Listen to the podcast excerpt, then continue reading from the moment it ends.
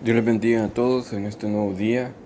Le damos gracias a Dios por la oportunidad que nos da de nuevamente leer su palabra para aprender de ella. En esta ocasión vamos a seguir la continuidad de Romanos capítulo 11, que tiene tema inicial el remanente de Israel. Digo pues, ¿ha desechado Dios a su pueblo? En ninguna manera porque también yo soy israelita de la descendencia de Abraham, de la tribu de Benjamín. No ha desechado Dios a su pueblo, al cual desde antes conoció. ¿O no sabéis qué dice de Elías la escritura, como invoca a Dios contra Israel, diciendo, Señor, a tus profetas han dado muerte y a tus altares han derribado, y solo yo he quedado y procuran matarme? Pero, ¿qué le dice la divina respuesta? Me he reservado siete mil hombres que no han doblado la rodilla delante de Baal. Así también, aún en este tiempo, ha quedado un remanente escogido por gracia. Y si por gracia, ya no es por obras. De otra manera, la gracia ya no es gracia. Y si por obras, ya no es gracia. De otra manera, la obra ya no es obra. ¿Qué pues? Los que buscaba Israel no lo ha alcanzado, pero los escogidos sí lo han alcanzado y los demás fueron endurecidos. Como está escrito, Dios le dio espíritu de estupor, ojos con que no vean y oídos con que no oigan, hasta el día de hoy. Y David dice, se ha vuelto su convite en trampa y en red, en tropezadero y en retribución sean oscurecidos sus ojos para que no vean y agobiales la espalda para siempre. Digo pues, ¿han tropezado los de Israel para que cayesen? En ninguna manera, pero por su transgresión vino la salvación de los gentiles para provocarles a hacerlo.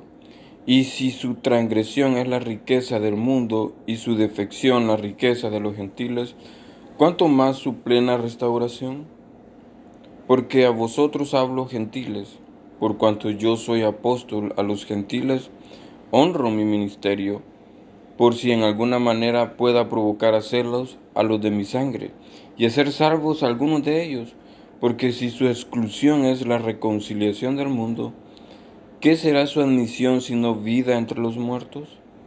Si las primicias son santas, también lo es la masa restante. Y si la raíz es santa, también lo son las ramas. Pues si alguna de las ramas fueran desgajadas, y tú, siendo olivo silvestre, has sido injertado en alguna de ellas, y has sido hecho participante de la raíz y de la rica savia del vino, no te jactes contra las ramas. Y si te jactas, sabe que no sustentas tú a la raíz, sino la raíz a ti. Pues las ramas, dirás, fueron desgajadas para que yo fuese injertado.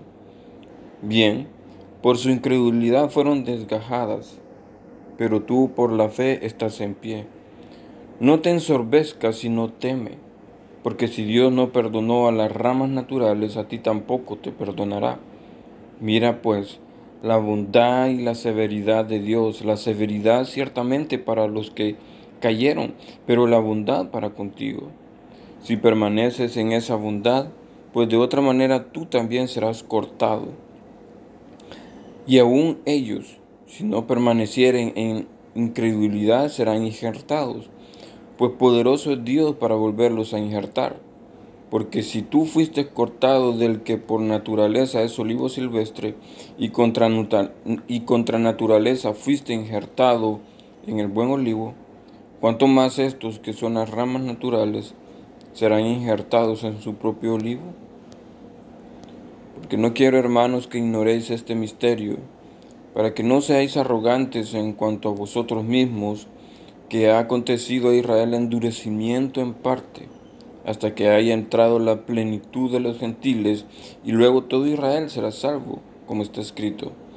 Vendrá de Sión el libertador, que apartará de Jacob la impiedad, y este será mi pacto con ellos, cuando yo quite sus pecados.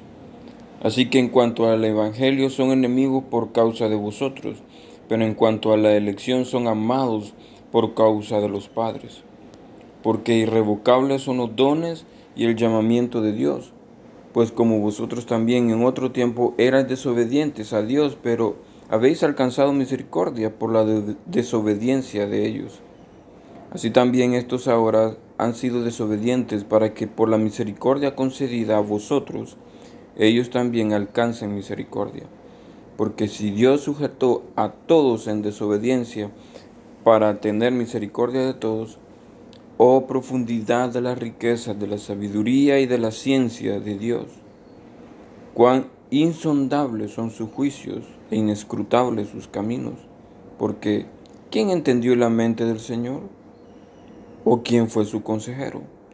¿O quién le dio a él primero para que le fuese recompensado? Porque de él y por él y para él son todas las cosas. Al sea la gloria por los siglos. Amén. Damos gracias a la palabra de Dios porque Dios nos ha perdonado, nos ha hecho sus hijos a toda la humanidad. Somos salvos por Él, por gracia, no por obras. Somos salvos por gracia. Dios les bendiga a todos en todo lo que hagan en este día. Que la paz y las bendiciones de Dios sean para ustedes. Dios está con nosotros y nosotros decidimos seguirle, guardar su palabra en nuestro corazón y obedecerle con el corazón, con sinceridad. Dios les bendiga a todos. Amén.